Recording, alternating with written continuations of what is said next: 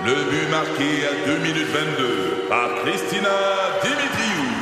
Avec l'aide de Sebastiano Brunet, Lucie Beaulieu, Tarek Malki, Jenny Agostino, Eddie Chen, Emmanuel Jean-Pierre. Au hockey, comme en immobilier, pour réussir, ça prend toute une équipe.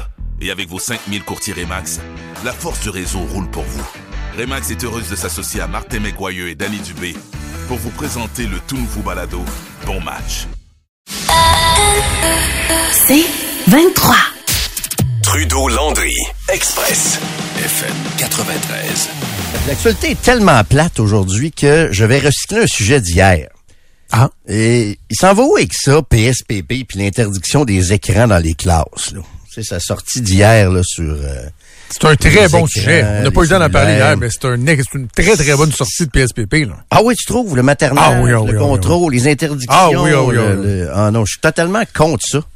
Et étant donné que c'est l'actualité d'une platitude épouvantable Non, aujourd'hui... non, mais restez là. Il va y avoir un bon show. Du Oh 15 oui! heures, non, non, mais je recycle des sujets dans ce temps-là. Il n'y a aucune, il y a aucune inquiétude. Je, je reprends, je suis vert. Tu sais comment je suis rendu vert. Donc, je prends un sujet d'hier je le recycle. Mais c'est quoi ça, cet excès-là de maternage hier, puis de vouloir nous montrer comment comment élever nos enfants hier? C'est- quoi ça, cette affaire-là? Euh, les, euh, ce que le PQ proposait hier, c'était de... De ce que j'ai vu, c'était d'interdire les écrans en classe. J'ai bien lu ça?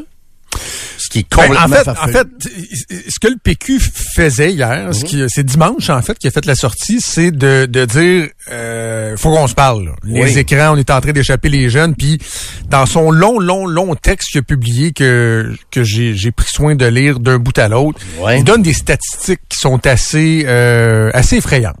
Comme? Sur le, le, le taux de surpoids chez les jeunes, je pense de 15 ans et moins, c'est quelque chose comme 10 ou 15 livres en moyenne de plus qu'il y a tant d'années. Oui. Les problèmes de santé mentale, blablabla. Et que de plus en plus, il y a une, une évidence, c'est que l'omniprésence des écrans empêche les jeunes de bouger, amène des problèmes d'estime de soi avec les médias sociaux, puis tout le temps sur TikTok, puis blablabla, blablabla. Et il disait, on n'a pas la vérité infuse. Puis là, moi, je suis en train de dé- défendre ton chef, là, PSPP. Non, mais moi, je suis très déçu de mon chef là, hier. Non, mais attends, Très, mais, très mais, déçu, là. mais il faut lire le texte. Et PSPP dit pas, on exige qu'il y ait ça, ça, ça, ça, ça. Il disait, on n'a pas la vérité infuse, mais voici des pistes de solutions qu'on soumet pour discussion. Compare ça à la cigarette. Voyons, on est en train de l'échapper solide, là. Ben, En disant, ça prend des, des messages comme sur les paquets de cigarettes pour... euh, non, mais c'est ça, mais hey, je te, je te dis pas que je suis d'accord avec toutes les mesures en passant. Ouais. Mais quand il dit faut en parler, je pense qu'il a totalement raison. Et quand, mettons, il donne l'exemple de sa petite fille en en maternelle qui, euh, à tous les jours, a 30 minutes de télé la maternelle, Oui. en classe. Je m'excuse, mais ça n'a pas lieu d'être. ben, qui gère ça lui-même. Mais moi, je veux pas que PSPP se mêle de ma vie, là, avec euh, mon fils, là. Ma vie que mon fils, Mais ça regarde moi puis mon fils. Pas, il viendra pas. Non, non, non, attends. Il viendra pas gérer le temps d'écran que tu euh, que tu donnes à ton fils à la maison, là. Non, il vient, il Non, il a, a- pas parlé de ta... Ben oui, c'est ça. Mais la c'est quoi, les classes, c'est l'État qui le gère. Fait que Ben, si l'État. Non, non, non, dépend des écoles. Ben, ah oui, il n'y a pas de Euh, ministère de l'Éducation? Ben oui, mais c'est- les écoles privées ont une autonomie, puis c'est pour ça, entre autres, que je suis un partisan de l'école privée. Ah, ben écoute, lui, je pense qu'il parle pour le système public, mais de dire euh, comme orientation, là, les écrans, les jeunes, ils en font assez à la maison. Ah, Fait ben que, ça, je c'est pour de la pédagogie. Je vais déterminer avec mon enfant s'il en fait assez. C'est là que, moi, c'est là que je débarque totalement, là. Totalement. C'est que, il n'y a pas un politicien qui va me dire que mon enfant fait trop d'écran. C'est pas, pas de ses affaires. C'est aucunement de Non, ses, de mais il ses peut affaires. dire que les enfants font trop d'écran. Qu'en sait-il? Qu'en sait-il? Ben, les chiffres le enfants? démontrent. Ben, les chiffres. Les chiffres, ça inclut pas tous les enfants non plus. C'est là où j'ai pas de trouble avec ça chez nous, les écrans. On peut-tu le dire Ouais, mais que... prends pas ta situation particulière à toi puis la la généraliser. me regarde pas, Joe! Non, Ta non, non. situation ne me regarde non, non, pas. non, non, non, parce que comme la société. mienne ne te regarde pas non plus. Ben non, parce que l'exemple de la cigarette est un bon exemple. À la Ben, limite, je suis sûr qu'à l'époque. Non, non, mais je te dis La pas. fumée non, secondaire, voyons. Non, non, mais à la limite, je suis sûr qu'il y a des gens à une certaine époque qui disent hey, c'est mon choix de fumer ou pas. Moi, Oh, L'État me dira pas si j'ai le droit de fumer Non, ou pas. Sauf qu'à un moment donné, on s'est rendu compte que il y avait un coût euh, social à ça.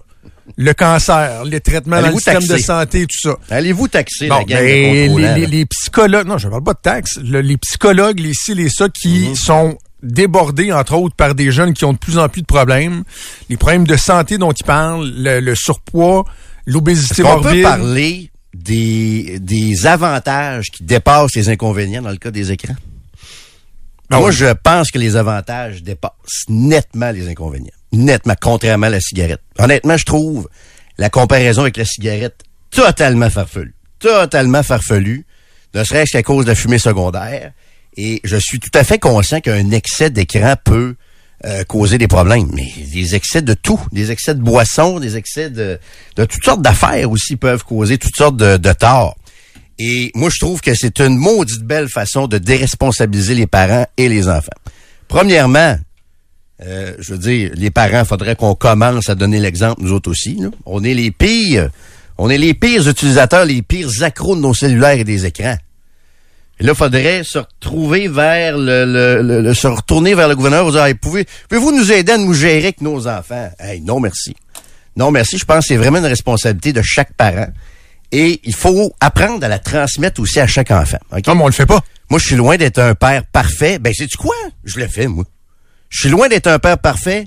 J'ai un paquet de défauts. Je vais te donner un exemple. Il parlait aussi, PSPP, des, euh, des limites automatiques du Wi-Fi. Si tu savais comment je suis contre ça, là. Je suis tellement contre ça, là. De dire le Wi-Fi va couper après 20-30 minutes. Tout à fait contre ça. Je trouve ça. Regarde, ceux qui veulent l'utiliser, faites-le. Moi, c'est pas ma méthode. Puis en fait, en général, moi, chez nous, j'essaie d'avoir le moins de règles possible. Le moins de contraintes possible euh, sur à peu près tout, dont ça. Et j'ai jamais eu à... J'ai ja- j'ai jamais eu à, à intervenir, sérieusement. Je pense qu'un enfant, à un moment donné, quand tu lui expliques, il peut comprendre qu'après 25 minutes, une demi-heure, ou peu importe, votre limite à vous, il est temps de faire autre chose aussi, peut-être. On le sent, ça, comme être humain. Non, mais c'est parce que qu'on est- le- est là-dessus. Moi, je trouve que l'erreur que tu fais, Jérôme, c'est que tu juges la forêt en regardant un arbre. Tu, tu juges ton portrait global de comment ça se passe dans la société est basé sur toi. Ben, c'est la société. comment ce que tu ton, fais comment toi ton, me regarde ton- pas, t'as- ça un. Christy de bon kid. T'as un kid Ben qui, oui. qui, qui- qui est à sa place, qui a pas de problème, qui, qui, qui est brillant, qui est intelligent, qui a du jugement. Mm-hmm. Mais c'est-tu le nombre de kids aussi qui ont des parents qui probablement aussi voulaient leur pas. donner un petit peu de corde puis qui deviennent complètement dépendants. J'en doute pas, mais pourquoi le one size all? d'a- Non, mais je- Ce que tu fais que ton enfant me regarde pas, je- je trouve que- aussi. Non? c'est euh, c'est tellement du, du dogmatisme ce que tu dis là, de partir du principe que l'État faut pas qu'elle soit trop dans nos vies. Parfait, non, j'en non, suis. non. Mais après ça, de prendre cette recette là puis de l'appliquer à toi et Christy de sujet. Est-ce que tu reconnais qu'il y a une problématique sociale en ce moment avec les écrans? Parce que si que tu ne reconnais pas ça, dans le fond, la discussion, elle Non, mais regarde, la question est importante. Est-ce que c'est un problème de santé publique? Parce que hier, PSPP a, a posé ça comme un problème de santé publique. De mémoire, j'ai déjà lu que la dépendance aux jeux vidéo était maintenant reconnue comme une maladie mentale euh, par l'OMS. Et un problème de santé publique pourrait justifier une intervention one size fits all. C'est drôle. Les experts que j'entendais hier disaient exactement ce que je viens de te dire. C'est que c'est aux parents de gérer ça et non, euh, et non à l'école. Je sais pas si t'as entendu les experts dans les reportages de TVA hier. Ben, il y a plusieurs experts. Il y en a qui reconnaissent qu'il y a vraiment une problématique aussi. Là. Oui, mais la plupart, en tout cas ceux que j'ai entendus hier, disaient non, non, c'est aux parents de gérer ça. Le parent a son rôle important à jouer dans ça. Là. Et moi, je, je, je, je favorise toujours d'essayer de euh, développer le, le, le jugement d'un enfant. Pour pas qu'il soit toujours en train de se revirer vers de la réglementation, puis une règle à suivre, puis si, puis ça, moi, je pense que c'est mieux comme ça. De- de- de- de- D'apprendre lui-même à dire, OK, là, je n'ai assez fait. Là, euh, puis ça peut s'appliquer sur bien d'autres choses. Là, regarde, c'est normal, j'ai me coucher où? Tu sais, tu vois le genre. Puis il y en a qui vont dire, ouais, mais là, tu penses juste à ton cas? Ben oui. Parce que nos enfants, la façon de les élever, je pense que ça nous euh, ça nous regarde. Je veux pas que l'État vienne me dire comment comment élever mon enfant et comment euh, gérer le, le temps d'écran. Moi, je pense pas avoir besoin de ça. C'est de présumer que tous les parents sont imbéciles. Moi, je suis pas là pantoute, pantoute, pantoute, pantoute. Moi, je présume que la majorité des parents qui nous écoutent sont compétents pour euh, pour euh, pour gérer ça. C'est ce que je présume. Mais c'est quoi? Je, je je pense que tu fais fausse route en présumant que la, la, la grande majorité est compétente. Tu penses Mais- que la mais- majorité est pas bon? Non, je vais même ajouter que parmi les parents compétents, il y en a que malheureusement, ils ont des enfants qui vont être Ouais. plus difficiles, puis qui ont beau tout faire. Tu des enfants qui ont des, prédispositions et que tout ça est amplifié par la, la présence, la surabondance de nos écrans. Je te lis un passage du texte de, de PSPP publié dimanche, OK? Les observations qui devraient nous inciter à réagir immédiatement sont nombreuses. Les élèves sont de plus en plus fatigués, peu attentifs et anxieux. Les jeunes pèsent en moyenne 15 livres de plus que durant les années 80, alors que leur taille n'a pas changé. Nous sommes désormais à un taux d'embonpoint supérieur à 30% chez les adolescents. La qualité du sommeil de nos ados est a nettement diminué. Le taux de troubles mentaux chez les jeunes est passé de 9 à 17% de 9 à 17% entre 2010 à 2016. Euh, taux de TDAH passé de 13 à 23% pendant la même période, etc., etc. Oui, oui. Il y a des statistiques qui démontrent de comment, au-delà du comment moi je vais gérer mon kid chez nous, il y a une problématique qui devient C'est une problématique de que vous santé voulez- publique parce qu'il y y a des, ça. il y a des conséquences à ça. C'est que vous voulez gérer pour toute la société. Vous voulez mettre tous les enfants dans le même dans le même panier. C'est un peu c'est un peu ça. C'est que vous voulez des mesures. Non, de dire qu'à l'école, c'est pas normal qu'un enfant de, de, de 5 ans à la maternelle ait son 30 minutes de TV en classe à tous les jours. Je m'excuse, je trouve pas que c'est de Ouais, ça c'est ça c'est un cas, ok? Mais les écrans, de toute façon, moi mon gars dans sa journée, c'est 60% d'écran dans la classe pour les travaux là. Puis c'est un peu là aussi mon euh, mon problème, c'est que hey, vous êtes très très très nombreux à, à réagir à ça. C'est bien bien intéressant de vous lire. Puis il y a beaucoup de gens qui, qui, qui sont d'accord avec ça, puis beaucoup de gens qui sont contre aussi. Là, c'est c'est bien bien intéressant de vous lire. Mais euh, mais mais mais je trouve qu'on parle pas assez non plus de l'avantage des tablettes, même de TikTok, sur l'ouverture au monde. C'est pour ça que je dis oui, il y a des inconvénients avec les appareils électroniques. Il faut arrêter de dire, il faut arrêter de dire que tous les enfants sont dépendants à ça. Il faut arrêter de dire que c'est juste du mal. Ça me fait penser un peu au curé qui voulait gérer le heavy metal dans les années 80. Il faut arrêter de démoniser à l'extrême aussi les tablettes, les, les, les téléphones cellulaires. Oui, on est trop là-dessus, mais les parents, on est les premiers à être beaucoup trop là-dessus. Mais il faut arrêter de penser qu'il y a juste du mauvais là-dedans. Puis moi-même, comme parent, des Qui fois, dit qu'il y a peu- juste du mauvais là-dedans? Ben, PSPP, il veut mettre, il compare ça à la cigarette. Il a jamais parlé des bons, des Mais bons. où il a dit qu'il y avait juste du mauvais là-dedans? Ben, c'est qu'il a, il a jamais parlé des avantages. De Non, ce mais sa sortie, c'était pas pour parler des avantages. Sa sortie, c'était pour du parler mauvais. des inconvénients. C'est ça. Alors qu'il y a beaucoup plus d'avantages que... de- faut arrêter d'avoir peur des technologies un moment donné. Je regarde ce que mon fils fait avec sa tablette. Je vais te dire une affaire, c'est pas basé juste là-dessus. Mais il est en train de devenir à peu près parfaitement bilingue. Pourquoi? Parce que il est toujours en train de, de, de, de- de regarder des vidéos en anglais quand il est là-dessus. Ça l'ouvre sur le monde. C'est ça que ça amène aussi, la technologie. Une ouverture sur le monde. Ça, des fois, le PQ aime pas ça tant que ça. Mais il y a beaucoup plus d'avantages que de désavantages. Puis ça veut pas dire qu'il faut pas le contrôler. Mais moi, je fais confiance aux parents. Je pense que comme parents, la majorité des parents sont compétents. Puis ont pas besoin d'encadrement, puis de règles, puis de contraintes. Moi, je suis... Peut-être que je me trompe. Certains Ben, diront, non, mais- la majorité des parents sont imbéciles. Si, Moi, je pense non, pas, non, ben, qui, il y a pas personne qui a dit la majorité des parents est, est- est imbécile, là. Euh, comme PSPP a pas dit que tout était mauvais, là. Moi, j'essaie, tu sais, j'essaie d'aller dans les nuances aussi. C'est facile de juste dire que quelqu'un dit tout ci ou, euh, ou, ou tout Ben, ça. hier, c'était juste que, les inconvénients, tu l'as dit toi-même. Là. non, mais c'était une sortie sur les inconvénients. Oui, oui, oui, oui. Il- ce qui, ce qui veut pas dire que le Paul Saint-Pierre Plamondon reconnaît pas que dans euh, pour des aspects pédagogiques que c'est utile que dans son travail moi j'ai entendu une entrevue où il dit écoutez dans mon travail j'ai pas le choix de m'en servir beaucoup puis je le je, je- probablement pas euh, sans reproche euh, moi non plus sauf que quand tu dis OK, je te, pose une question bien simple. Oui. Quand tu dis, je prends pour acquis que la majorité des parents sont compétents et sont capables de gérer, Absolument. je te repose la, la- la même question que tantôt. Oui. Est-ce que tu reconnais qu'il y a une problématique en ce moment avec le temps d'écran chez les jeunes? Avec des jeunes, oui. J'ai des jeunes. Ben oui, mais quand tu regardes les, les taux que je viens de te nommer, Oui. l'obésité, euh, Ben oui, mais l'obésité. le, le- le TDAH, Est-ce que tu penses Hey, que c'est un l'obésité problème chez- à ça? Ben non, ben non. Ben non, mais ça fait partie de ça. Un- ça prend un équilibre dans la vie, Écoute, combien de kids pensent à partir de, de l'âge de six mois vont toujours être sur leurs écrans? C'est- on, on- on a développé des mauvais réflexes, puis comme parents, même des bons parents compétents, c'est quoi? J'estime que je suis un parent, en général, j'estime que je suis un parent compétent. Pas parfait, mais j'estime que je suis un parent compétent. M'a dire, c'est arrivé beaucoup trop souvent dans ma vie que je me suis rabattu ces écrans pour avoir la paix. Beaucoup trop souvent. Ouais, ben Donc, ça. que, que Mais PSPP dise, tu t'en rends il faudrait faire un peu plus de sensibilisation. Tu sais, parce que là, toi, tu parles juste du, du bannir du mur à mur, mais il dit, par exemple, dans le guide Naître et Grandir, là, qui est remis à chaque nouveau parent, qui est super efficace. Là. Quand Oui. ton enfant fait une colique, euh, il y a jaunisse, puis au début, là, problème avec l'allaitement, c'est bien efficace, le, le Naître et Grandir, c'est comme une Bible. ben ils disent on devrait peut-être en parler du temps d'écran, euh, rappeler les les euh, les euh, les temps suggérés, etc., etc. Faire des campagnes de sensibilisation.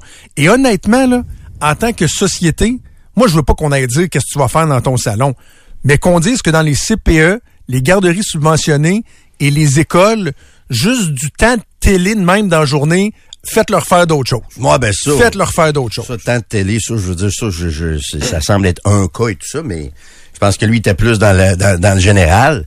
Mais euh, écoute, c'est ça, ça juste à voir vos réactions, je, je, je vois que ça ça touche, ben, ça vous je, touche Moi, je pense que majoritairement, les gens trouvent qu'il y a de quoi faire. Si oui, il y a beaucoup de gens qui des réactions, qu'il y a de quoi à faire, oui, oui, oui.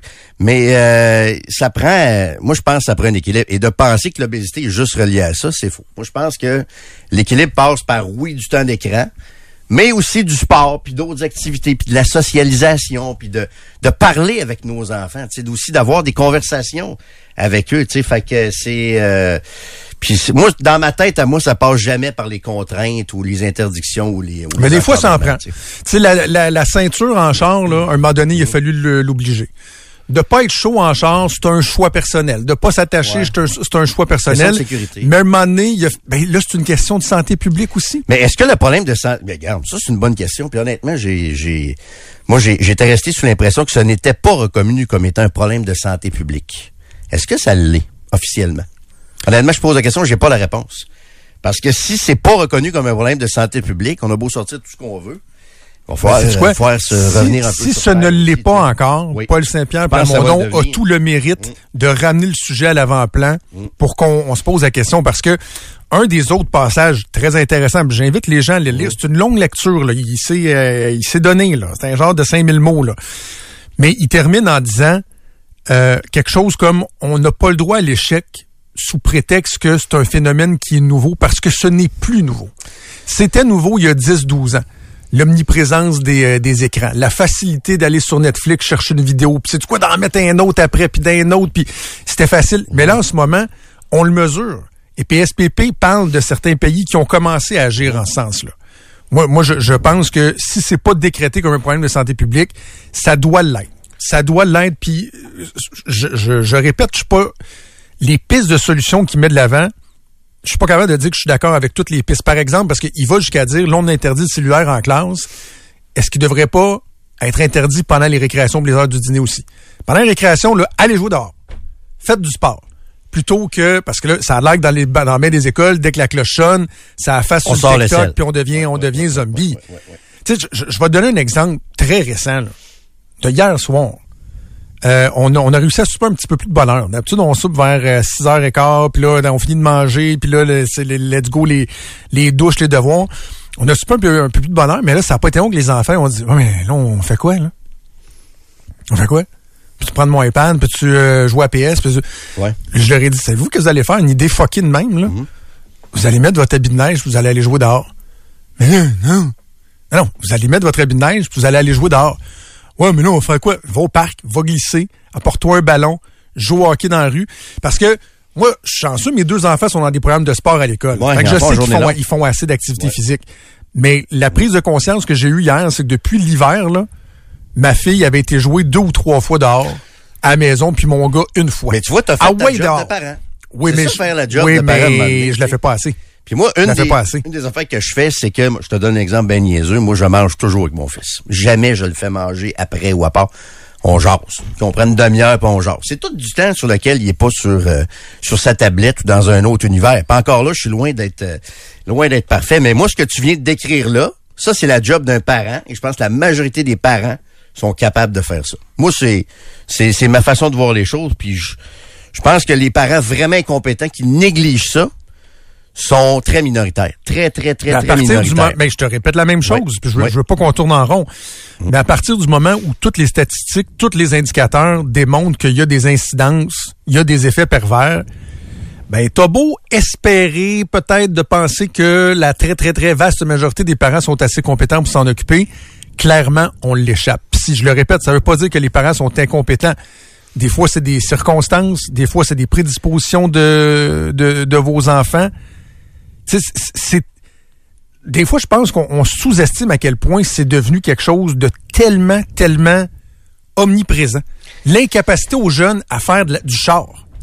Ouais, de, enfants oublient Ouais. un livre ou un iPad en auto, ils virent sur le top.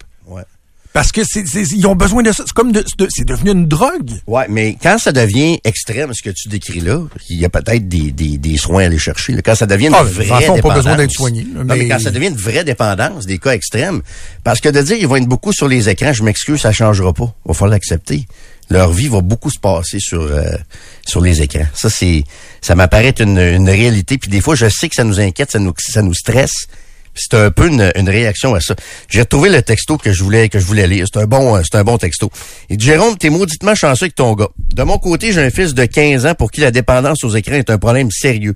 Si j'ai le malheur de couper l'Internet, ce sont des agressions physiques que je dois subir. Et c'est la même chose chez sa mère. La fatigue, les résultats scolaires défaillants, l'incapacité à parler ou écrire le français correctement sont tous des problèmes qui découlent de cette dépendance aux écrans. L'avantage ne dépasse pas les inconvénients. Les conneries de TikTok, les imbécilités des influenceurs, etc., ça sert à personne. Si c'est pour le net, un ordi, ça fait l'affaire. Euh, il y a un sérieux de coup de barre à donner. Je suis un mon père et je ne passe pas mon temps sur les écrans. C'est signé Hugo. Hugo, beaucoup de compassion pour ce que pour ce que tu dis là. Je pense que ça, c'est un c'est malheureusement un cas qui, tu sais, quand ça vient de la violence physique et tout ça, moi ça, je pense que c'est un cas qui qui mérite une consultation. C'est- mon humble opinion. Puis là, le problème, tu vas me dire, moi, c'est pas évident de consulter. là. Je vous comprends, Hugo.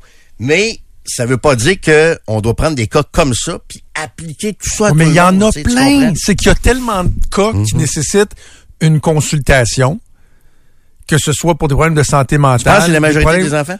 Pas la majorité des enfants, mais les chiffres là démontrent qu'il y a des augmentations qui sont euh, qui sont effarantes, Jérôme. Ouais.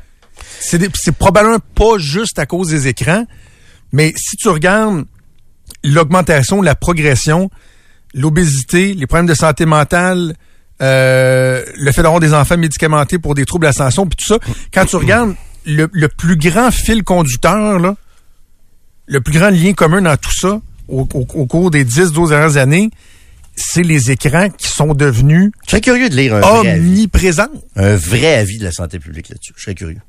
Ben, qu'il le fasse. Et Paul Saint-Pierre, je le répète, Paul Saint-Pierre Plamondon aura le mérite d'avoir euh, la remis, euh, remis à l'avant-plan ces, euh, Mais cette situation-là. moi, je pense qu'il y a un peu une réaction de jeunes de notre génération qui sont un peu déstabilisés. Puis j'en suis. De le voir aller sur euh, Snapchat, puis euh, sur TikTok. Je suis un peu déstabilisé. Puis je pense que c'est une réaction collective à ça, au fait qu'on ça nous inquiète, puis c'est correct. Puis là, on se dit, oh, là, faut légiférer, puis faut encadrer.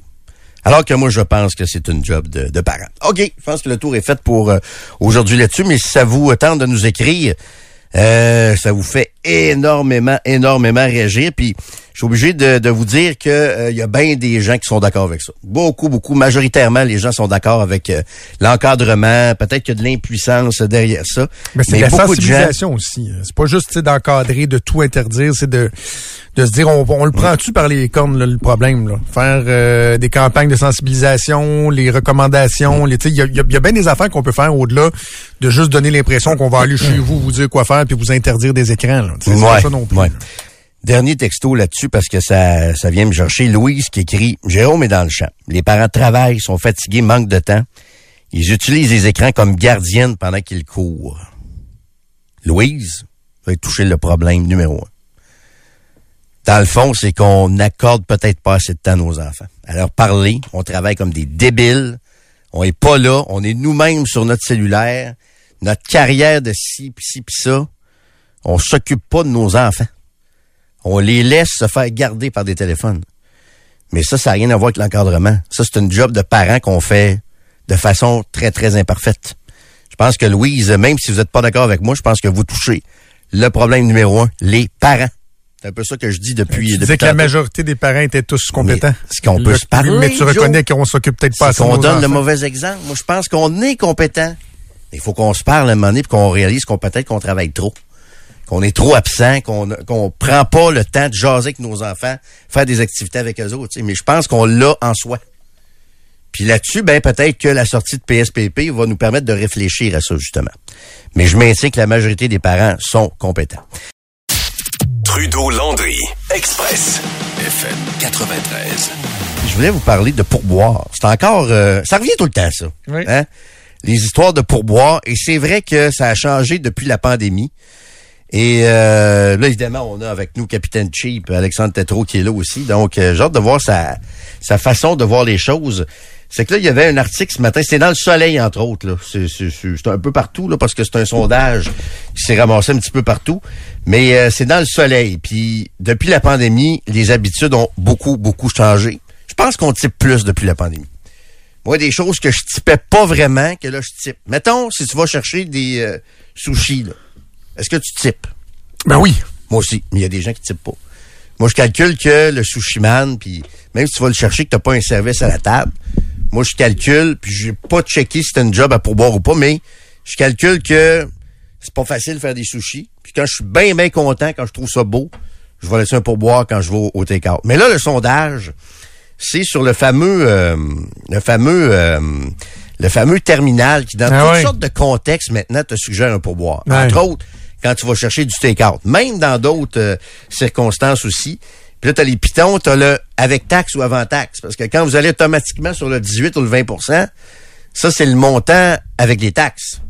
Fait que tu payes encore plus de pourboire. Est-ce que tu soustrais les taxes, toi, ou tu taxes? Ou tu, pas- tu donnes un type sur les Je le taxes? calcule pas. Moi non plus. Donc, parce que comme il s'est dit dans, dans le texte, il y a bien du monde qui ont qui veulent pas se sentir mal. ouais. Moi, je suis dans cette catégorie-là. Moins, on va, je, je vais continuer à t'écouter, puis je, je, je renchérirai, mais je me sens un peu moins mal qu'avant, quand il y a vraiment zéro service. Je me sens un petit peu moins mal de mettre 0%. Mais ça fonctionne comme stratégie. Là. Il n'y a pas ju- juste se sentir mal. Il y a un autre aspect, c'est que je cherche pas nécessairement à donner le moins de type possible non plus. Non. Comprends ce que je veux dire? Tu sais, je vous racontais hier aux auditeurs à Québec, je suis allé manger un filet mignon en boîte au Continental. Le gars fait cuire ça à ta table. Il nous a fait la salade César à table, la vinaigrette. Tu sais, c'est ça le Continental. Je sais pas si t'es déjà allé, là, mais c'est un show à table. J'ai Jamais essayé. Tu sais, ils font flamber plein d'affaires. C'est le classique des classiques euh, à Québec. Tu sais, je peux pas...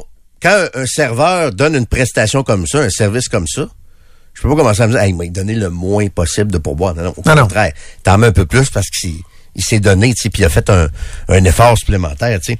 Puis là, c'est le sondage, ce que ça dit, c'est... Euh, voyons mon écran, vas-tu euh, vas-tu ouvrir mon mot de passe, voilà. C'est que 60% des Canadiens disent avoir été manipulés par la pratique là, du fameux terminal qui te suggère le, le pourboire. Même si t'es pas dans un contexte où normalement tu donnes un pourboire. Donc 6 Canadiens sur 10 se sentent manipulés par ça. Puis il y a le fameux aussi montant juste. Est-ce qu'on garde le même montant? Ça, tu vois ça dans certains euh, certains fast-food euh, des fois. Comment tu gères ça ton type? Est-ce que tu types le, les taxes, toi, euh, Alex, ou tu Euh, fais le calcul, tu soustrais les taxes avant de typer? Ça Toi, dé- t'es ma référence en matière de pourboire. là. Ouais. Ouais. Faudrait pas. Ça dépend des endroits. Euh, j'ai de la misère avec le terme manipuler. Là. Tu sais, Mhm. euh, tu vas pas manger des sushis qu'un gun sa temple. là. Ça arrive pas. Là. Non. C'est- C'est ta décision d'aller dans un commerce. C'est ta décision de, de laisser de l'argent ou pas. Là. Fait que lâchez-moi la manipulation. J'avais de la misère avec ce terme-là. Mais euh, tu dis on type plus depuis la pandémie. Moi, j'aurais envie de te dire on type moins depuis un an et demi. À cause de l'inflation?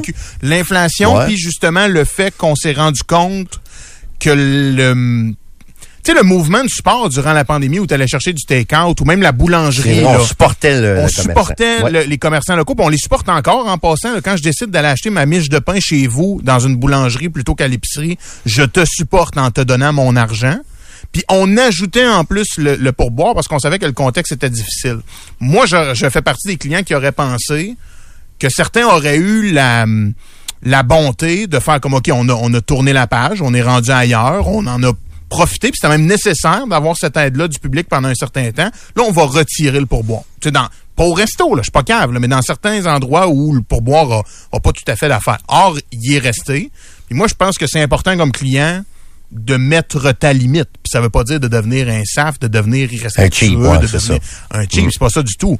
Mais l'endroit où on n'en donnait pas avant la pandémie, c'est correct de laisser zéro maintenant. là. Puis moi, je, je vais le répéter. Là. Puis on en a parlé avec les restos l'autre fois. là.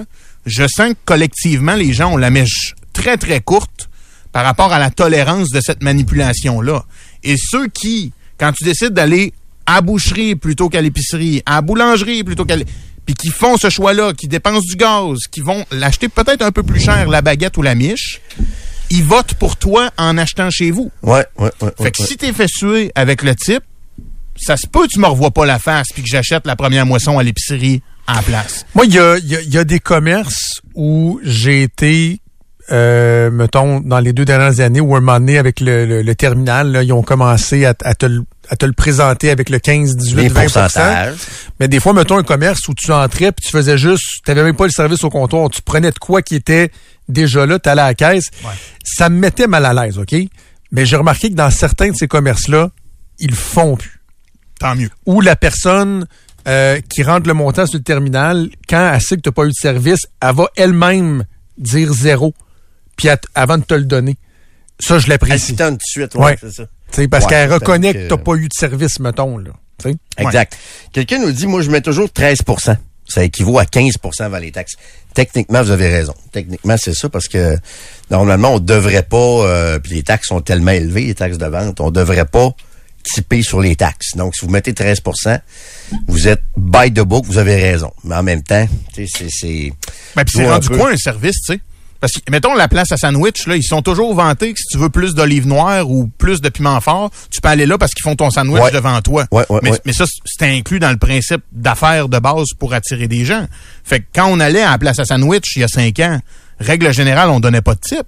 Mais quand c'est un petit gars de 15 ans qui garde le sourire, qui est tout seul, qui court comme un malade pendant l'heure du dîner ou du souper, puis que t'as envie de l'encourager parce qu'il j'en un job, là, tu mets de l'argent. Ouais. Mais Ouais. t'as le droit d'aller à la place à sandwich puis de pas laisser de type, même si t'as demandé plus de sauce dans ton sandwich. Parce que eux autres t'attirent en disant, si tu veux plus de sauce dans ton sandwich, viens chez vous, on va te le faire sur mesure. C'est ça. Fait que c'est quoi du service aussi? Je pense qu'il faut être capable de tracer une certaine ligne. Est-ce que vous typez des fois pour entretenir une relation à long terme? Parce que moi, je vous avoue des fois Ben oui. que je type bien, mettons, dans un resto, parce que je sais que je vais revenir, puis je vais être encore aussi bien servi, puis je veux une belle place. Ça, il y en a qui vont se Landry, tu devrais pas faire ça. Ouais, excusez, je le fais. Ça marche-tu vraiment? Je trouve que ça fait Punta Cana un peu. Ça fait un peu pour une tacana.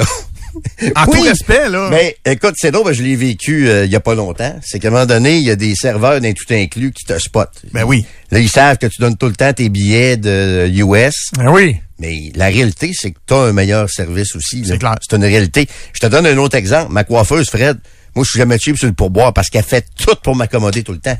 Moi aussi. Tu sais, moi, des fois, eux autres, ils ont des horaires souvent qui sont Ben non, assez chargés. Fred est assez bon Ben avec oui. deux. Là. Puis moi, je, des fois, j'étais à la dernière minute, je suis pas organisé mon horaire, mon agenda, elle me trouve un trou. C'est sûr que j'en fais un peu plus aussi. Fait que tu entretiens un peu aussi ta, ta relation à long terme en reconnaissant le, le dévouement de l'employé, en en donnant un petit peu plus aussi. C'est important, je trouve, ça aussi, là. Pour garder ta bonne, ta bonne relation, puis de respecter le travail qu'ils font, puis les efforts qu'ils font pour te, pour te, te dépanner aussi, là. ça compte. C'est vrai que ça fait pas une tacana, par exemple. J'aime ton, j'aime ton expression. euh, Je le disais avec zéro méchanceté. là. Ouais, Mais tu sais, ouais. ben, par exemple, la coiffeuse, c'est un bon exemple. On, en 1998, on la là, la coiffeuse. Je veux dire ça, il n'y a pas de raison d'arrêter. là. Ouais. Il y a, y a ces jobs-là qui, qui le méritent. C'est juste que c'est ça. Il y en a qui ont un peu, un peu charrié. Puis je pense que l'élastique est très, très, très, très proche de péter pour Mais il y a certains services, tu sais, mettons la coiffeuse ou barbière est, est un bon exemple, puis la livraison de nourriture aussi. C'est-à-dire que moi, jadis, c'était comme un peu un montant fixe que je donnais, là, de, de ce qui était raisonnable comme pour boire. Ouais. Mais là, avec les prix qui ont vraiment beaucoup augmenté, là, dans la coiffure, euh, il en parlait dans, dans, dans le journal euh, il y a une semaine, c'est généralisé, tout a augmenté. Ça a beaucoup augmenté. T'ajustes-tu le pourboire en conséquence de l'augmentation ou le montant que tu jugeais qui était normal pour un service euh, demeure le même? Ben même non, chose pour la livraison de nourriture. Ouais. Tu sais, le livreur que tu y donnais il y a 10 ans, un, mettons, un 3 piastres de plus, parce qu'il était venu, puis bon, tu lui donnes un pourboire, puis tu as déjà payé tes taxes et tout ça. Mais là, euh, si ton assiette a doublé, là, t'es- t'es-tu rendu que tu lui donnes 7-8 piastres pour venir te livrer Ben, une comme pas de le poulet? choix. Si tu vas encore en pourcentage, ben ça va de soi. Sais, tantôt, tu disais, je pense qu'on donne moins. La réalité, c'est qu'on donne plus parce que si on le calcule en pourcentage, la facture est plus élevée, donc on donne plus en, raison. En non, mais je comprends. C'est quoi la valeur d'un 5 piastres de type? Est-ce que la- le ou la fille est encore content d'avoir un 5? C'est plus le même 5 qu'il y a 5 ans. C'est ça. plus, là. quand tu donnes euh, quand tu donnes un 5 piastres, c'est pas une affaire pas en tout, pas en tout, pas en tout. Quelqu'un nous dit euh, ça euh, si vous connaissez mon petit côté euh, old school aussi, là. petit côté qui veut pas que le PQ vienne gérer euh, ce que je fais avec mon enfant puis sa tablette, là. C'est le même petit côté. Les gens me parlent d'argent liquide. Les gens disent, ah, moi, j'adore l'argent liquide parce que je contrôle mieux mon type avec ça.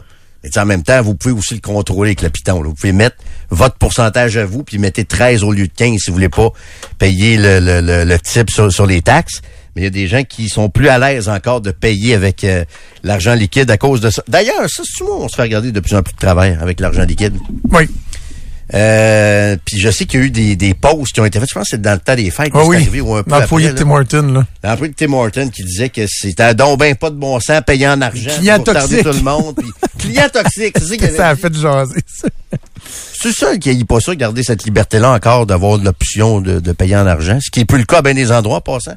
Centre Bell et Centre Vidéotron, plus d'argent liquide. Ouais. C'est comme ça dans la grande majorité des stades aussi au, euh, aux États-Unis. C'est uniquement le paiement, euh, Ah, paiement je, te- numérique. je- je te l'avais dit quand j'étais à Londres au euh, début décembre. C'est fascinant de voir à quel point tout est flash pay. Ouais. Même des endroits où c'est clairement écrit euh, argent comptant interdit. Le monde qui joue de la musique dans le métro, On leur code barre. tu leur donnes le, de ton cash, et tu tapes sur la, puis ça leur donne un deux piastres pendant Ouais. qu'ils jouent de la guitare ou de l'accordéon. Même à là. Québec, c'est rendu de même aussi. Ça, tu fou, scannes le, le, le, le- le- le code QR pour, euh, pour de faire ton, faire ton don. Mais moi, j'ai pas ça encore, avoir la possibilité de payer en argent. Tu vois, à l'inverse, j'ai vu quelques publications, moi, peut-être depuis une semaine ou deux, circuler de propriétaires de restos, entre autres, qui Mhm. disent que quand tu payes cash, c'est c'est carrément l'entièreté de ta facture qui reste dans le resto, alors que quand tu payes avec ta carte, tu sais, il y a une partie Ouais, parce qui va paye Mastercard, puis le TPV, puis le kit. Puis on, oui, mais tu sais, c'était comme un peu, si vous voulez vraiment prendre soin de vos restaurateurs, payer cash. Ah oui. Je m'excuse, mais en même temps, ça a tellement facilité d'affaires pour tout le monde, autant les commerçants que les clients, que tu sais, faut pas non plus. On dirait qu'on s'en va sur l'autre côté du spectre, tu sais, quasiment de pointer du doigt ceux qui payent avec la carte. Hey, sais-tu que je vais donner du cash à Visa et à Mastercard? Oh, oui, ben là, les Ouais, nerfs, mais je sais que tu as raison. Il y a quelques années, on pointait quasiment du doigt ceux qui payent qu'une carte. Là, j'ai l'impression que c'est le contraire. On se fait un peu regarder de bizarre avec l'argent. Je remarque qu'il y a des jeunes employés qui sont incapables de compter le change. Là. Ça prend, euh, ça prend une éternité de compter le change. Là, c'est 25 incroyable. On a de la misère à assimiler que 4,25 cents, c'est une pièce ou je- je- À leur défense, l'espèce de pondération, vu qu'il n'y a plus de scène noire, peut amener une certaine. Non, mais moi, j'arrive dans non un- plus, là, Alex. Non, non, là, mais. Je suis arrêté dans un dépanneur euh, vendredi en m'en allant vers euh, la Beauce. Je m'étais apporté de quoi manger, mais j'avais rien à boire. Fait que j'allais me chercher un petit Montelier, tu sais. Puis là, un Montelier à 1,45, là, veut pas sortir la carte pour ça. Fait que j'avais un 5. Donne le 5. Puis là, la jeune fille, elle, elle, elle l'a punché, elle a écrit 5 piastres. Ça y dit combien il faut qu'elle me redonne, là. Ouais. C'est l'ordinateur qui dit. Mais ça a quand même pris un 25 secondes Oh oui. avant qu'elle... Attends, le 25 cents, plus 10, plus... Mais ils Un ont peu pas plus été habitués à peu plus que manipuler J'allais piger dans la caisse. Mais c'est vrai qu'ils ne manipulent pas beaucoup. Ah je pense aussi qu'ils préfèrent le calcul mental assez vite, mais nous autres, on est nés là-dedans. Les gommes à 5 cents, les gommes à une scène, euh, les 10 cents, qu'est-ce qui vaut 25? Un paquet de cartes d'hockey, c'était 25 cents. C'est le même j'ai appris. Autres, ils on n'ont jamais manipulé ça. Juste la mémoire des chiffres, les numéros de téléphone. Tu sais, euh, mon gars, il a son sel depuis, euh, depuis le mois d'août. J'ai aucune idée de quel est son numéro de téléphone. Je vais même aller plus loin. Il n'a aucune idée de, de- de son numéro de téléphone. J'ai écrit dans l'agenda à sa sœur la semaine passée. Parce j'ai en passant, tu sais, je vais écrire ton numéro dans, dans son agenda. Tu sais, si jamais un moment donné, n'est pas de nous rejoindre, de quoi à l'école à- pour essayer de t'appeler. Je sais quoi ton numéro? Il dit, mais je sais pas. Tu sais pas? Il dit, toi, tu sais-tu? Non, je sais pas, mais toi, tu devrais le savoir. On retient. Euh, Pour tout ça, le calcul, les chiffres, les numéros de téléphone, à cette heure, on est un peu rendu niais. Demande-moi pas le numéro de téléphone de ma blonde ou de mon gars. Là. Je sais Ben pas. non, je sais ça. pas. Là. Je sais pas. Je sais celui de mon ex parce que. Parce que tu l'as appris dans était- le On était temps, ensemble ça? 20 ans. Il y a longtemps, je l'ai appris, mais les nouveaux numéros de téléphone, j'ai, j'y retiens pas. Oh, là, bravo pour l'honnêteté. Bravo pour l'honnêteté. Je suis serveuse et je préfère avoir mon pourboire en argent. Question que mes pourboires ne seraient pas tous déclarés. euh, donc, en argent, c'est plus Ah. facile de ne pas déclarer. Savez-vous quoi? J'aurais le goût de vous donner raison, mais je peux pas. Parce que on peut pas, euh, évidemment, encourager le travail au noir. Écoute, euh, loin de moi l'idée de faire ça, mais la disparition de l'argent liquide, c'est vrai que le gouvernement peut plus nous contrôler. Je sais que quand tu es incorporé, il y a des trucs pour sauver de l'impôt. Il y a des trucs qui passent par retirer de l'argent cash aussi. là. C'est pas besoin de vous les raconter. là. Mais moi, si j'avais été un petit peu plus malhonnête, quand j'avais une entreprise, je serais plus riche aujourd'hui. Mon entreprise serait peut-être encore ouverte. Parce qu'il y a des beaux, beaux trucs quand tu as une entreprise qui passe par le retrait d'argent cash. Donc, la disparition de l'argent liquide permet effectivement aux autorités de beaucoup mieux vous contrôler, de, de, de savoir tout ce que vous faites avec vos, avec vos relevés de compte, etc. Mais écoute, quand on respecte tout, on n'a rien à se reprocher. Je connais bien des places euh, pour avoir quelques chums dans la restauration encore où ils reçoivent leur pourboire en cash, même si les gens Ouais. payent avec la carte. Le patron, le gérant s'arrange pour... euh, je- c'est très, très, très fréquent. Je suis convaincu qu'il y en a même qui nous écoutent et qui sont là-dedans. Je le dis sans vous le, le reprocher, mais euh, les employés, ça fait une différence. Moi, des chums qui arrivent avec quelques liasses parce que c'était le temps ou deux semaines où ils te remboursent ton pourboire, à coup de, de petits rouges et petits bruns, ça arrive. Ça Ouais, c'est ça, c'est ça. Donc, euh, quelqu'un qui me dit un peu plus malhonnête. Ce que je veux dire, c'est que moi, j'ai me suis planté en entreprise. Par contre, il y a une chose, j'ai toujours respecté les règles. J'ai toujours tout déclaré. Contrairement à plusieurs chefs d'entreprise qui déclarent pas tout, qui vont retirer du cash. On joue beaucoup sur les véhicules aussi. Quand tu as une entreprise, il y a beaucoup de, Hey, y de choses qui se passent autour As-tu de... remarqué combien il y a des chars lettrés F Ah, ces beaucoup. Ben oui, ben oui, ben oui. Tout Beaucoup le monde de... a des business. Oui, puis la plaque F est pas obligatoire. Moi, quand j'avais une entreprise, j'avais pas de plaque F, mais tu passais... Il y a beaucoup de choses de crossoyage. les, les dépenses déductibles, là. Ben oui, puis c'est beaucoup autour de l'auto, retrait d'argent liquide, etc., etc. Quand tu veux faire baisser ton revenu, parce que quand tu as une entreprise au Québec, c'est mal fait comme ça, ton défi à chaque année, mon défi annuellement à l'époque, c'était d'avoir le plus petit revenu personnel possible. Tout un objectif, c'est vraiment le fun, c'est vraiment hyper productif. ça encourage vraiment beaucoup à travailler, mais c'est ça le défi. Fait que euh, une puis une des façons de faire baisser ton revenu, c'est tout ce qui tourne autour de ton euh, de ton véhicule. C'est ça que je Non, voulais non, mais dire, tu sais, un abonnement au club de golf que tu mets sa compagnie parce que tu invites des, cli- des clients. Oui, oui, ben oui, ben dans oui. c'est C'est tout ça. pas là. mal pour aller jouer au golf ou... euh, Il y, en a qui voient Mais ça, c'est légal. Il y a des méthodes plus ou moins morales que je connais, qui passent beaucoup par le, gui- par le guichet automatique, que moi, j'aurais peut-être dû appliquer à l'époque, que plusieurs appliquent, puis écoute, il y a beaucoup d'argent qui disparaît, là. Hein? En fait, c'est assez facile de faire disparaître de l'argent liquide, plus facile que de faire disparaître de l'argent qui est dans ton compte. Mais, quand on respecte les règles, on n'a rien à se reprocher, donc on ne devrait pas souhaiter moins de facilité de contrôle du gouvernement. Mais je vous comprends. Je vous comprends 100% les employés qui, euh, qui aiment bien ça avoir un peu de liquide dans vos poches. Trudeau, Landry, Express, FM 93. le don d'organes, le consentement présumé au don d'organes. C'est intéressant ce qui euh, se passe en ce moment du côté de l'Assemblée nationale. On s'époumonne des fois à parler du, du cynisme, à quel point on peut être sarcastique lorsqu'on parle des politiciens, lorsqu'on parle de la politique. Mais là, c'est intéressant ce qui se passe en ce moment. C'est un travail transpartisan. C'est un projet de loi qui a été déposé par un député de l'opposition. Ça, ils peuvent en déposer euh, régulièrement, mais c'est très rare que le gouvernement va les appeler, donc va reconnaître la pertinence de, de ce qui est sur la table.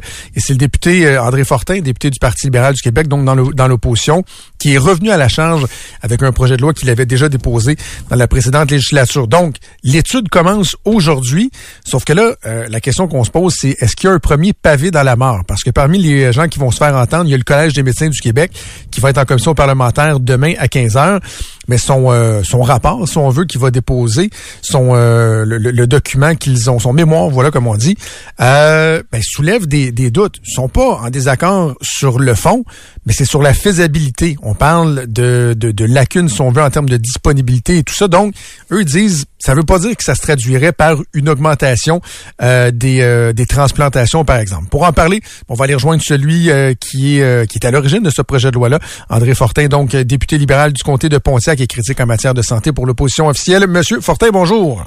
Bonjour. Avez-vous été surpris de, de voir ça, bon, Radio-Canada, qui nous euh, qui nous parle des réserves du Collège euh, des médecins? Est-ce que c'était nouveau pour vous? Ben, c'est une position quand même, disons quand même nuancée là, de la part du Collège des médecins. J'écoutais le Dr Godreau aujourd'hui nous dire ben, on n'est pas pour, on n'est pas contre. Euh, on veut s'assurer qu'il y a un processus de, de priorisation, euh, par exemple, pour pas que euh, des chirurgies oncologiques soient repoussées parce qu'on fait des transplantations. Euh, ben, d'accord. Un processus de priorisation, c'est tout à fait normal que les hôpitaux aient ça, euh, surtout si on dit qu'on veut faire davantage, par exemple, de transplantation.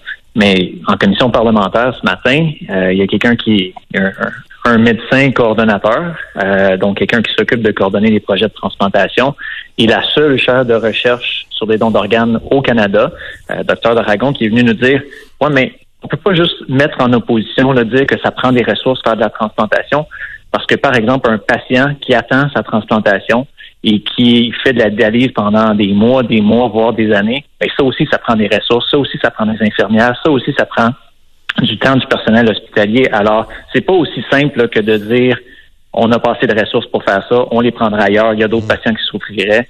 Euh, il y a une, une, disons, une décharge aussi du réseau de la santé euh, si on fait en sorte que des patients ne souffrent pas pendant des années. Ben, c'est ça. Puis dans l'état actuel du réseau, on le connaît, là, je veux dire, c'est, pas facile dans l'état actuel du réseau, manque de ressources, etc. On manque parfois de salles d'opération et tout ça. Mais dans le contexte actuel, si demain matin tout ça, euh, tout ça avait force de loi, j'imagine qu'il y aurait quand même un gain. là. J'imagine qu'avec le consentement présumé, on réussirait quand même, Monsieur Fortin, à faire plus de transplantations. J'imagine en tout cas. là. Ben, le gain, il vient du fait qu'il y a 47 personnes qui sont décédées cette année sur la liste d'attente pour un don d'organes. Euh, il y a 913 personnes qui attendent aujourd'hui pour un don d'organes. Ça, c'est des patients qui sont aussi importants que des gens qui attendent peut-être une, une chirurgie, des gens qui attendent peut-être pour d'autres traitements. Donc, on peut pas juste les mettre de côté puis dire, ben, on n'essaiera pas d'en faire plus pour euh, pour la transplantation, pour le don d'organes. Donc, euh, est-ce que je peux vous dire aujourd'hui que euh, il y a un lien direct, direct, direct, unique entre le consentement présumé et l'amélioration? Non. Parce que toutes les juridictions qui ont fait ce changement-là l'ont fait avec d'autres mesures. Euh, par exemple, la Nouvelle-Écosse s'est assurée que ses hôpitaux en milieu ruraux étaient toujours préparés pour accueillir des donneurs potentiels. Donc, ça a toujours été fait avec d'autres choses. Donc, pour moi, c'est la même chose au Québec. Si on va vers le consentement présumé, qui nous apparaît positif, ben, il faut aussi s'assurer que nos hôpitaux sont bien préparés pour accueillir puis qu'on perde pas ces organes potentiels. Vous parlez de 47 personnes qui sont décédées euh, l'année dernière sur euh, des, listes d'attente pour des transplantations. Ma question est, elle va paraître un, un peu froide parce que, bon, d'après ma je suis tout à fait favorable avec votre, euh, votre projet de loi. On s'en est déjà euh, parlé ensemble, vous et moi, dans, dans des entrevues précédentes. Mais je sais aussi que quand, par exemple, euh, le ministère de la Santé évalue s'ils vont rembourser des nouveaux médicaments ou non, il y a en un processus qui est très froid, si on veut, pour dire, ben, est-ce que le rapport coût-bénéfice, combien ça coûte versus les impacts sur le nombre de vies que ça va prolonger, le temps. Je me souviens plus c'est quoi l'indicateur qu'ils utilisent, mais ils en viennent des fois à dire, ben, finalement, c'est trop d'argent pour ce que ça va amener. Est-ce que vous avez peur qu'à un moment donné, la, la même question pourrait se poser pour le don d'organes, à savoir toute la structure à mettre en place pour supporter ce que ça amènerait de plus euh, la, la- la présomption donc du, du don d'organes. Est-ce qu'il y a des gens qui risqueraient pas de dire ben ça va coûter beaucoup trop cher pour le nombre de vies que ça va permettre de sauver? Je sais que c'est froid, mais comme je vous dis, je sais qu'il y a aussi ce genre de calcul qui se fait lorsqu'on parle de remboursement de médicaments. Ben, je vais la revirer de bord, votre question. Euh, après la commission parlementaire ce matin, là, euh, avec quelques-uns des, des gens qui écoutaient, qui étaient dans la salle, euh, des intervenants, des, des groupes concernés. Puis souvent, c'est souvent c'est dans les couloirs du Parlement là, qu'on essaie de qu'on Ouais. comprend un petit peu plus que, qu'est-ce qui se passe réellement. Et ces gens-là nous nous disaient aux États-Unis, il y a des programmes de Medicare maintenant là, qui, avant d'inscrire un patient sur la dialyse puis de rembourser sa dialyse, ils vont forcer à voir s'il n'y a pas une transplantation possible. Parce qu'une transplantation qui va durer, euh, qui va être une fois, avec un suivi régulier, ben, ça finit par coûter bien moins cher Ah, qu'un patient qui est sur la dialyse. pendant des années et des Ben, années. je comprends. Donc, il y a une analyse coût-bénéfice qui peut se faire, mais de ce qu'on comprend, l'analyse coût-bénéfice, elle est favorable à la transplantation. Je comprends. Un peu dans la même veine pour faire suite à ça. Quand le Collège des médecins dit ça prendrait euh, des équipes financées consacrées aux dons d'organes dans les établissements de santé 24 heures sur 24, 7 jours sur 7. C'est-tu réaliste, ça? Est-ce que est-ce que c'est quelque chose qui, qui tient la route, à votre avis? Ben, d'avoir des équipes dédiées, euh, c'est sûr que c'est, c'est- on me demande le modèle parfait qu'on voudrait pour avoir la, la transplantation pour maximiser. C'est sûr que d'avoir des équipes dédiées à ça, mais je m'attends pas à ce que l'hôpital de Cohenville, par exemple, ait une équipe qui ne fait que ça. C'est des gens qui vont faire autre chose, qui vont être sur le plancher, qui vont être là, mais qui vont avoir un protocole très clair pour répondre lorsqu'il y a un donneur potentiel qui est là.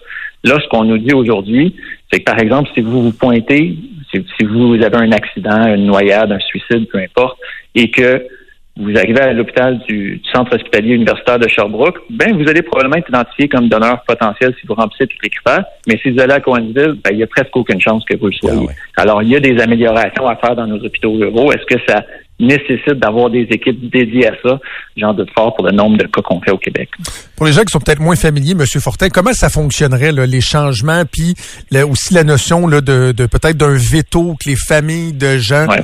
euh, pourraient pourraient amener, pourraient déposer? Ben, aujourd'hui, si vous voulez signifier que euh, vous voulez donner vos organes au moment de votre décès, essentiellement, vous signez l'arrière, l'autocollant à l'arrière de votre carte de la et ça, ça signifie, lorsque vous vous présentez à, lorsque votre corps est, à l'hôpital après un décès, que vous étiez favorable à ça. Euh, là, ce qu'on vient dire, c'est, mais pourquoi est-ce qu'on n'inverse pas la présomption de consentement, c'est-à-dire au lieu de demander aux gens de faire ça, parce qu'il y a un paquet de monde qui le fera pas.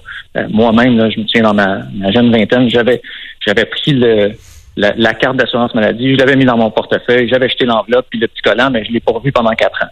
Donc, j'étais pas un quelqu'un qui avait signifié son intention de faire un don d'organes. Donc, là, ce qu'on vient de dire, c'est inversons la présomption. Tout le monde sera présumé, à moins que les gens prennent le temps de dire non, je ne souhaite pas.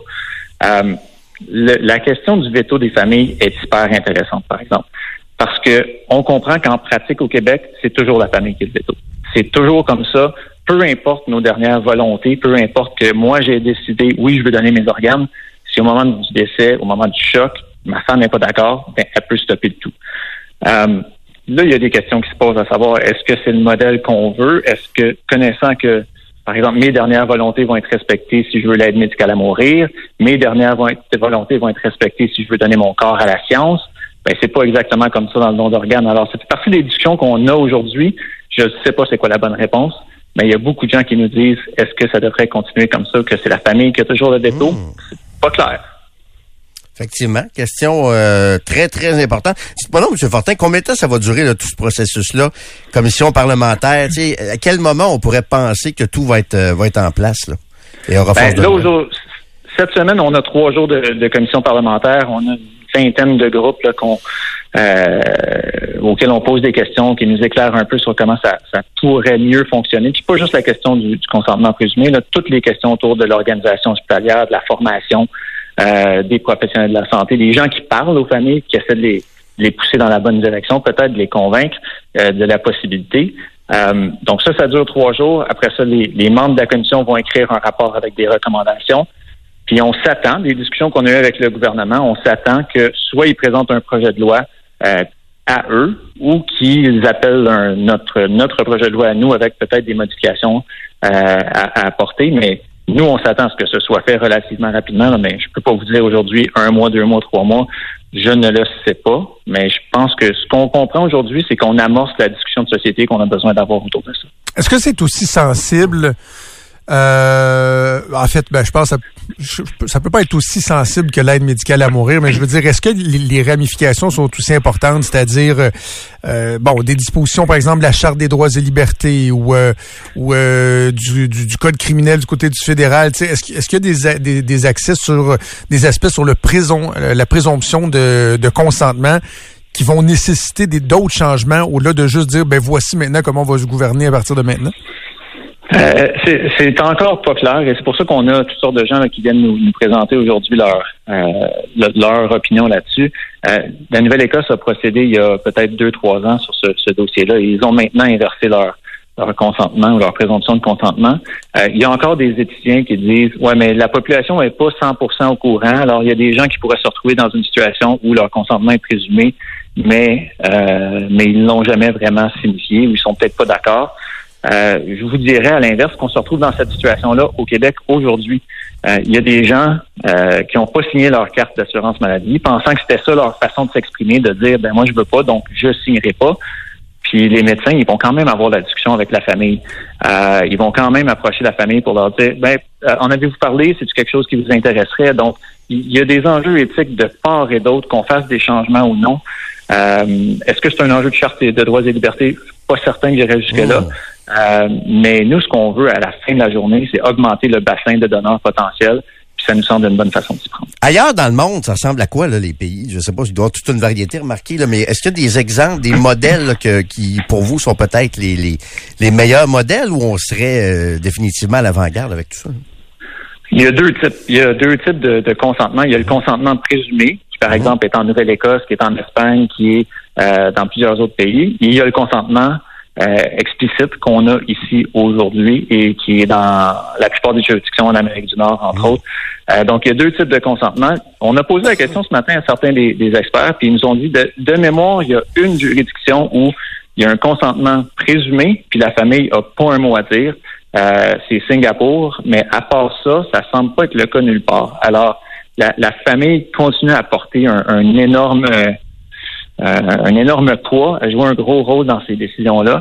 Euh, puis ça, ça semble être le cas là, de façon quasi unanime à travers le monde.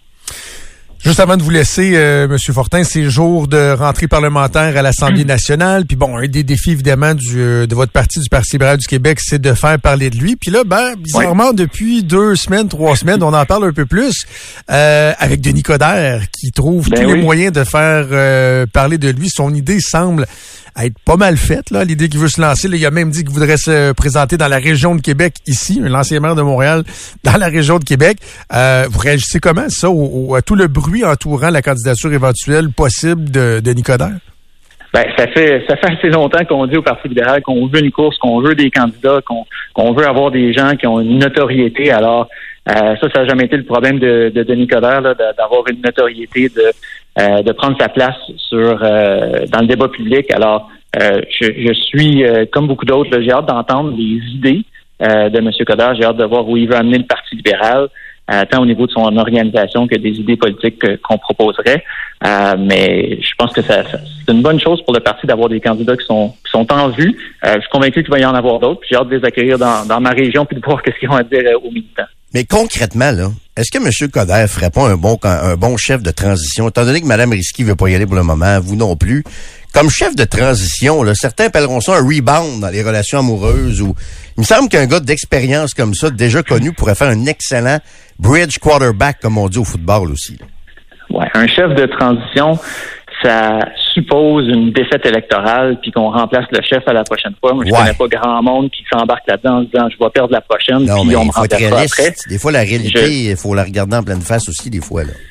Ben, je, je vous entends. Je suis pas Ouais. sûr qu'il y a, y a- ben, en fait, je vous entends, mais je pense qu'il y a peut-être des gens qui se disaient il y a quelques années, Paul Saint-Pierre Plamondon sera un chef de transition. Puis c'est pas ça du tout qui se produit. Hmm. Euh, alors, euh, on, on verra. Moi, je, je suis pas prêt à dire ça. J'ai hâte de voir tous les candidats qui vont se présenter, de voir leurs idées.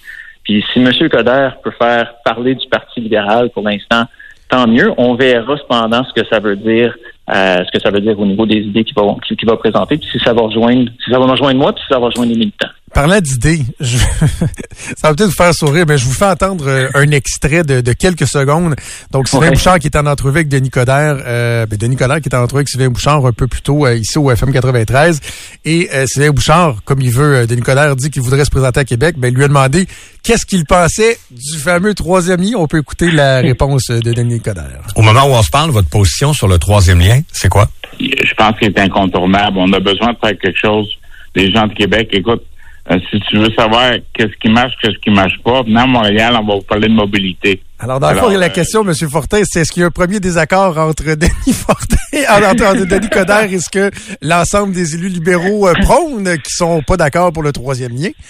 Ben, moi, j'aimais beaucoup ce que ce qu'Élise Avard Bernier avait dit en campagne électorale sur, sur cet enjeu-là. C'est que ça nous prend un vrai plan de mobilité globale pour la région. Est-ce que ça euh, qu'est-ce que ça inclut exactement? C'est sont où les vrais enjeux de, de mobilité et comment on peut les régler, lesquels on peut régler plus rapidement, plus facilement, lesquels nécessitent un plus grand investissement? Euh, j'ai- hâte d'avoir cette. Je pense que ça nous prend cette analyse-là. Maintenant, M. Coder se positionne en, en faveur euh, d'un d'un de ces tronçons-là en particulier. C'est ça son choix. C'est son choix comme, comme candidat à la chefferie. Il y a peut-être un autre candidat qui va proposer d'autres choses. Mais comme je dis, on va attendre de voir toutes les idées. Euh, ça sert à ça, les débats de, de course à la chefferie. Quel comté on y réserve dans la région de Québec, là? Il veut se présenter. C'est-tu encore euh, Jean Talon? Quel comté Je- on je- pourrait y réserver, là? Je, ben, c'est pas mal au chef à décider. C'est à lui à vous le dire. Là. D'habitude, c'est le chef que toi les Ouais. compter. Ah, mais vous, mais, là, vous verriez où? mais, euh, mais je trouve que son idée est bonne de se présenter dans la région de Québec. Moi, puis vous me direz si vous êtes en accord ou pas, là, mais moi, je trouve que ça envoie un, un bon signal aux, aux gens de aux gens de la région.